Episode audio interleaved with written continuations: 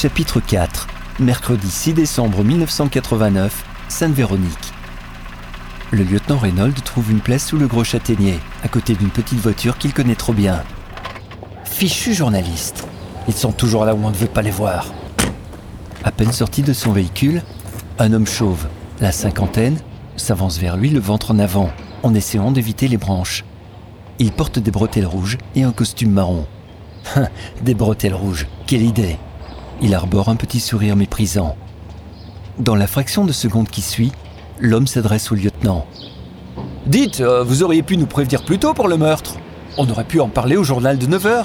On va devoir attendre le journal de midi. À moins que vous ayez des news pour nous. Dans ce cas, on fera un flash à 10h. Hé, vous êtes gonflé, vous Laissez-moi au moins arriver et voir ce qui se passe. Le lieutenant Reynolds est furieux. Et si vous êtes vraiment pressé, faites comme d'habitude. Racontez n'importe quoi et corrigez ensuite, mais n'impliquez pas la police. Il évite le journaliste en grommelant. Ce dernier s'écarte de son chemin en soupirant. Lieutenant Reynolds, par ici Une jeune femme lui fait un signe de la main, l'invitant à la rejoindre auprès de la porte latérale de l'église. Bonjour, lieutenant. C'est par ici que le corps a été sorti de l'église. Les traces de sang s'arrêtent juste là. Tout va un peu trop vite pour lui. Bonjour. Bon, expliquez-moi. J'arrive à l'instant. On parle de quoi ici? Le curé a disparu et une paroissienne a vu beaucoup de sang dans l'église et dans le confessionnal. Jusqu'ici. Les traces de sang du curé s'arrêtent là. Elle pointe du doigt une fleque de sang à quelques centimètres des chaussures sales du lieutenant, maculées par les saletés accumulées depuis plusieurs jours. Le regard de la policière fixe d'ailleurs quelques secondes les chaussures pendant qu'elle continue à parler. La dame est là-bas. Elle montre une dame âgée assise à même le sol, la tête appuyée sur le mur de l'église, le regard dans le vide, un verre d'eau à la main. Quand elle est arrivée pour prier, l'église était ouverte, comme à son habitude à cette heure-là. Ensuite, elle a été attirée par les traces de sang dans l'allée centrale. Et ensuite dans le confessionnal. Elle a hurlé, et la bonne du curé est arrivée, alertée par le bruit. Cette dernière est partie tout de suite chercher de l'aide et elle s'est rendue compte que le curé n'était pas chez lui. Elle est revenue ensuite. Hmm, c'est tout? Où elle est? Comment elle sait que c'est le curé qui a été tué? Il la regarde d'un air interrogateur. Elle a vérifié dans la sacristie, et il n'y était pas. Un autre paroissien est arrivé à cet instant, Monsieur Delplanque. Il vient tous les jours allumer une bougie pour sa femme décédée. Il a vu que les traces de sang allaient en direction du confessionnal. C'est là qu'il a été égorgé. La jeune policière tremble en racontant les faits. Sa bouche est sèche, elle a du mal à articuler. Elle ne peut cacher ses émotions. Comment on sait que c'est bien le sang du curé? La policière reste sans voix. Chloé, pourquoi avez-vous dit qu'il a été égorgé puisqu'on n'a pas le corps? Elle reste muette, le regard vide. Le lieutenant Reynolds lui tape amicalement sur l'épaule. Allez prendre un verre d'eau et revenez me voir quand vous irez mieux. Mais tirez pas trop vite des conclusions. La policière hoche la tête, baisse les yeux et s'éloigne de trois pas. Elle se retourne ensuite et ajoute La bonne du curé, ses doigts. Quand elle est venue, j'ai remarqué qu'ils étaient très sales. Merci, je vérifierai ça. Allez vous asseoir quelques instants et ramenez-moi un café quand vous irez mieux. Une fois la policière partie, il se rendit compte qu'elle devra aller au café d'en face. Ah zut, j'aurais dû lui donner de la monnaie. Reynolds entre par la porte latérale de l'église, restée entr'ouverte, en évitant les traces de sang.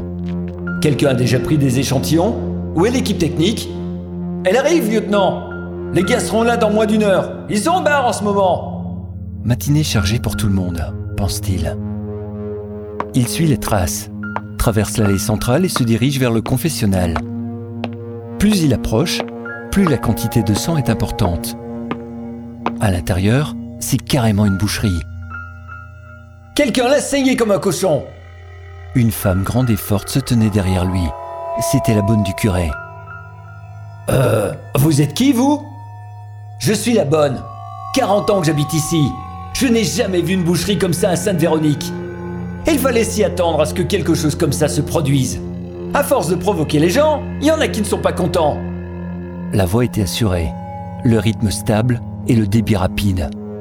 Cette femme semble avoir un sacré caractère. Tant d'assurance, il se méfie. Quel est votre nom? Marie-Louise Fayol. Il note son nom sur un petit carnet. Qu'est-ce qui vous fait dire que c'est le sang du curé? Mais pardi, c'est évident Le curé est nulle part, et le confessionnal est plein de sang La réponse est logique, mais il faudra l'interroger sans perdre de temps. Elle semble bien sûre d'elle. Son comportement laisse le lieutenant perplexe. Son talkie-walkie crépite. Qu'avez-vous, lieutenant? Le commissaire vit aux nouvelles. Pourrait se déplacer, celui-là. Un peu d'exercice lui ferait du bien. Bon, on a du sang dans l'église et dans le confessionnal. La trace s'arrête dans la rue, devant la porte. Le corps semble avoir été emporté avec l'aide d'un véhicule. Un agent de police crie soudainement depuis le confessionnal. Un œil est accroché avec une ficelle en haut de la porte Commissaire, on vient de trouver un œil. Je vous tiens au courant. En quelques pas, le lieutenant se trouve juste sous un œil bleu presque turquoise qui le regarde fixement. En l'observant bien, il remarque qu'il n'est pas accroché avec une ficelle, mais par le nerf optique. Ah ouais Un serial killer, ici, à Sainte-Véronique. Il dégaine son talkie-walkie. Commissaire, on a affaire à un serial killer. Ou juste à un malade. Mais c'est le même type de crime qu'au bar. On vient de trouver un œil accroché à une porte. Et comme au bar, le corps a disparu aussi. Le lieutenant se tourne vers la bonne. Vous pouvez identifier cet œil? Elle s'avance pour regarder de plus près l'œil pendant au sommet de la porte. Elle pose sa main droite sur la bouche et dit d'une voix faible. Oui, c'est un œil du curé.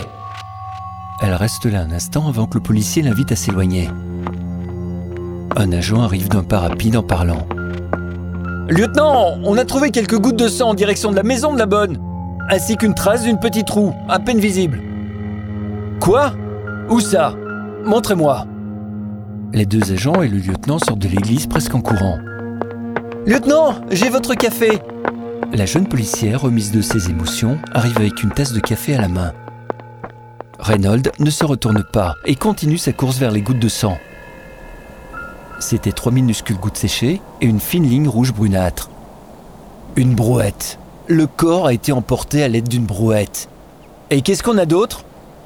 Rien. On n'a rien d'autre, lieutenant. Je pense que si le corps a été emporté dans une brouette, il doit pas être loin. À moins qu'il ait été chargé dans le coffre d'une voiture. Ouais, et dans ce cas, il y a peut-être d'autres traces de sang. Bien raisonné. Allez, on cherche les traces. Une heure plus tard, l'enquête n'avait pas avancé. Les deux spécialistes scientifiques arrivent enfin pour passer les lieux au peigne fin. Salut, lieutenant. Les collègues sont restés au bar. Ordre du commissaire. Bienvenue dans la maison du Seigneur, les gars. Je vous fais un topo. Reynolds passe en revue les différents éléments trouvés sur le site, en insistant sur le fait que c'est probablement le même tueur. Il a laissé plus que des traces de son passage. C'est carrément sa signature. La matinée est déjà bien avancée. Il ressent un léger coup de fatigue. Mon café. Ouais, elle a porté un café. Où est-il? Il balaye l'église du regard et voit la jeune policière assise sur une chaise, sa tasse de café à la main et la bonne du curé à ses côtés. En arrivant à côté d'elle, il remarque que la policière a pleuré. La tasse de café est vide et la bonne est en train de la réconforter. Elle a craqué? La bonne le voit arriver. Ouais, elle est pas bien forte, la petite dame. Elle n'a pas supporté le regard de monsieur le curé. Oui, c'est clair. Elle ne supporte pas la vue du sang, et encore moins le regard fixe d'un curé de campagne. Par contre, la bonne, elle, elle ne semble pas trop perturbée par la situation. Madame Fayolle, pouvez-vous m'emmener chez le curé? Nous allons aussi chez vous. Marie-Louise sent la peur l'envahir. Son corps est parcouru de petits picotements jusqu'au cou, sur les bras et sur son visage. Son cœur bat vigoureusement dans sa poitrine, et elle sent ses dents se serrer les unes contre les autres. Cette vieille bique de Martine, elle m'a sûrement vu hier soir, c'est sûr. Ses pensées affluent dans son esprit. Elle devait être cachée derrière un rideau, dans l'obscurité. Elle m'a espionné sournoisement. Il faudrait que je lui dise un mot quand les policiers seront partis. D'ailleurs, c'est pas seulement un mot que je lui dirai, mais ce sera tout ce que je me retiens de lui dire depuis longtemps. Elle va voir qui je suis, pardi,